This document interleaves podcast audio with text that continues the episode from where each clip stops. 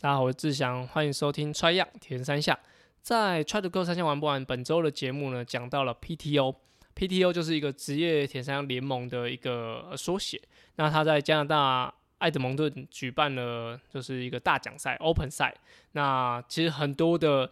很多的 drama 就是在比赛中发生，那我觉得蛮值得跟大家提出来讲一讲。那也有很多呃奇奇怪怪的事情啊、也我觉得可以在节目里面跟大家就聊聊。那哈萨克的比赛比结束了，那也啊、看到小选手们有一些很好的表现，那也辛苦了带队的教练还有各位选手跑了这么远，哇，还要经历了。飞机的 delay 这些有的没有的事情，那真的是啊辛苦大家回来还要在三加七呃跟着三加四的隔离。